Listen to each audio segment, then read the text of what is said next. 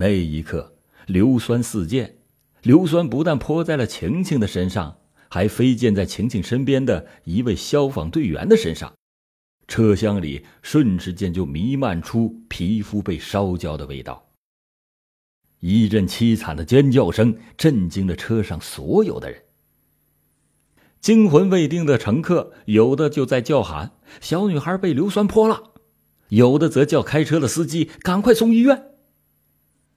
韩浪就趁乱跑下了车。被连带泼伤的那位消防队员忍着痛跳下了车，追上了韩浪。同时，售票员和司机也赶来拦住了韩浪。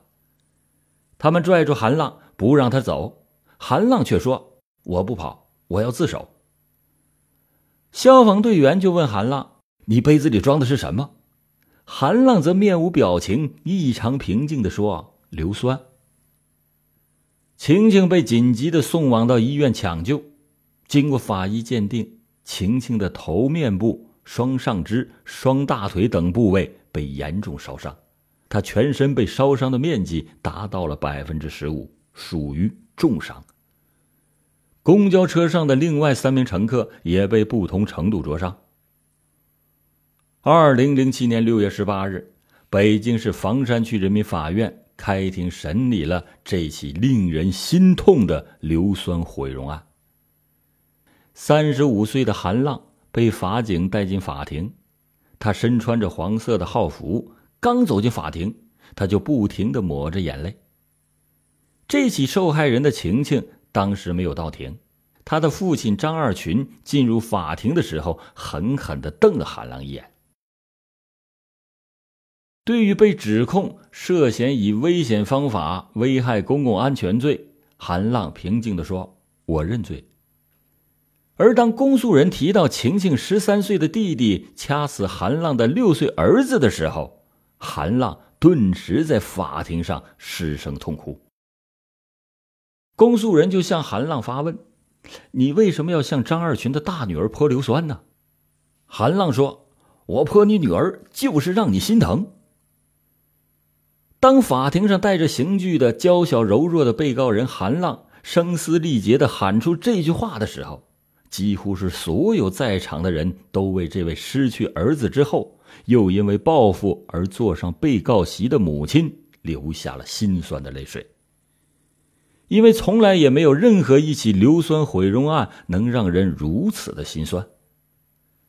韩浪的身子颤抖着，接着激动的说：“他儿子把我儿子杀了，一分钱也不赔。”公诉人就反问他。那你认为他家的经济状况能赔吗？韩浪语气坚定的说：“能，至少是一万元的丧葬费，张二群家那是拿得出的。”韩浪在法庭上哭着说：“我知道泼硫酸要坐牢，但是我要是因为这事死了，正好可以去陪我死去的儿子。我孩子那么小就走了。”等轮到张二群发表意见的时候，庭审上出现了。戏剧性的一幕。张二群向韩浪发问的时候，结果是两个人在法庭上大吵起来。张二群手指着韩浪说：“你为什么选择在你儿子被杀死以后这么长时间才进行报复？”韩浪回答说：“我等了很长时间，我等着你给我钱。我向法院申请执行，法官叫双方来进行调解，我来了，可是你却没有来。”走到今天这一步，完全是你自个儿造成的。开始我想孩子死了，我认了。没想到你们这么绝情，你们一点都不内疚，还到处炫耀，说我儿子三年就出来了。你们可别高兴太早了，你们是聪明一世，糊涂一时。兔子急了还咬人呢。张二群又发问说：“那你为什么选择对我大女儿进行报复，而不选择每天从你家经过的二女儿？”韩浪对张二群大声的嚷嚷说：“我儿子被你儿子杀死了，你一分钱不赔，还一次次的骗我。我泼你大女儿，我就是让你心疼，我让你把舍不得赔我的钱给你的孩子看病。”张二群又继续质问韩浪说：“你泼硫酸的时候已经都怀孕了，你为什么还要那么做？”韩浪则流着眼泪说：“我当时不知道自己怀孕，事发以后，我觉得很内疚，我就把孩子打掉了。韩浪甚至认为，他打掉孩子也是对晴晴的一种弥补。自称是没有能力赔偿丧子母亲韩浪的张二群，却向韩浪提出总计四十三万余元的民事赔偿要求。张二群在列举赔偿事项中提出来，自己在一家公司上班，月薪两千四百元，受伤的大女儿月薪一千二百元。韩浪就应该按照这个标准赔偿他家庭的误工损失费。张二群此言一出，主审法官就立即问张二群：“法院判你赔偿韩浪十五万元以后，你赔偿了韩浪一分钱没有？”张二群却支支吾吾的说：“这个，这个，那你问执行庭吧。”主审法官严厉的说：“我在问你，你赔没赔韩浪钱？你自己不清楚吗？”张二群这时候才说：“我没赔。”休庭之后，主审法官和两位参加庭审的人民陪审员把张二群叫到面前说：“张二群，你应该好好反思一下，究竟是谁把你女儿给害了？你自己的女儿受到伤害以后，你一共花费了六七万元给女儿治病。韩浪的儿子被你儿子杀死以后，法院判你赔偿。”你连孩子的丧葬费都没给，最后给自己的女儿造成了这么大的伤害，你呀，你真该好好想想。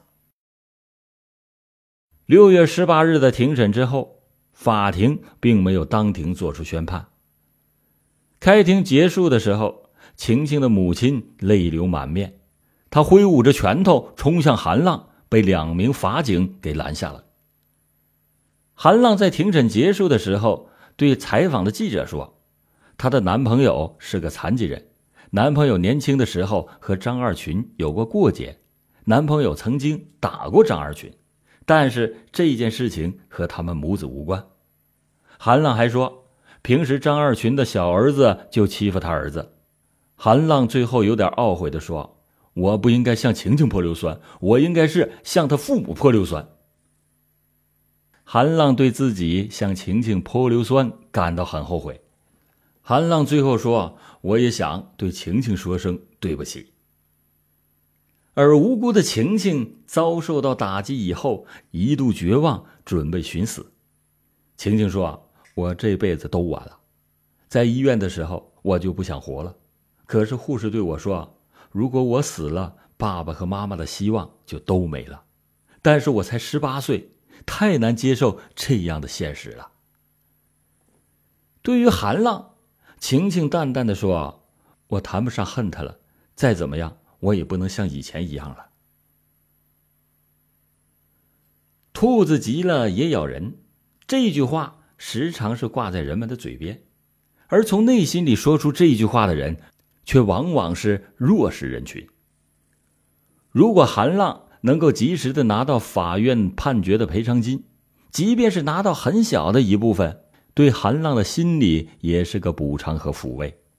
韩浪恐怕不至于走到害人，最终害自己的一步。但是韩浪没有看到获得赔偿的前景，于是他铤而走险了。毫无疑问，张家的儿子杀害韩家的儿子，为这起案件埋下了祸根。何况张家还长时间的不依法支付十五万元的赔偿金，也没有道歉的意思，这就令韩家是越想越生气，两家的关系也就是越来越紧张，矛盾终于激化。从这个角度上来看，于情于理，张家负有一定的责任。但是无论如何，韩浪也不应该朝张家无辜的女儿下手。这是犯罪，是愚昧，这是为法律所不容。倘若容许这样无法无天，大家都用《水浒》中鲁达拳打镇关西、武松血溅鸳鸯楼的办法去报仇雪恨，那社会不就乱套了吗？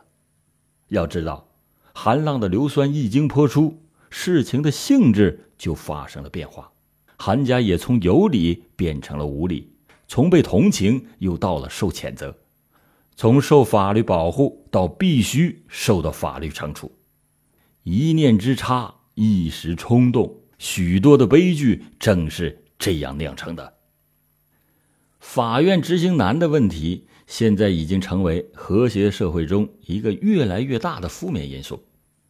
在这种民事赔偿案件的执行过程中，执行法院也许会有这样那样的难处，最终没能执行下去。但是，这十五万元是用人命换来的血债。咱们的法院如果在执行的过程中加大点力度，也许。今天大家就不会听到这种让人寒心的场景了。纵观许多矛盾的激化、火山的喷发，都是有一个酝酿的过程。在这个过程中，社会理应有所作为，社会理应有所作为，把损失减少。很可惜，冷漠和敷衍、推诿和扯皮，以及事不关己、高高挂起。个人自扫门前雪，休管他人瓦上霜的观念，使大家眼看着一个又一个寒浪式的人物走向犯罪，祸害社会，然后才是惩治和警示。这样很被动，代价也很大。通常说，家庭是社会的细胞，倘若一个个细胞频发病变，甚至癌变，我们的社会又怎么能健康和谐呢？两起惨案毁了两个原本幸福的家庭，韩家先是承受丧子之痛，接着又添牢狱之灾；张家儿子先是被劳动教养，承担巨额赔偿金，接着女儿又被伤害，留下了终身痛苦。那么，究竟是什么让两个不幸的家庭在互相伤害中遍体鳞伤？对这两起惨案，究竟？由谁来负责？难道血债必须血偿才可以吗？听众朋友们，你们是如何看待这两起惨案的？好了，感谢您今天收听老欧讲答案。老欧讲答案，警示迷途者，唤醒梦中人。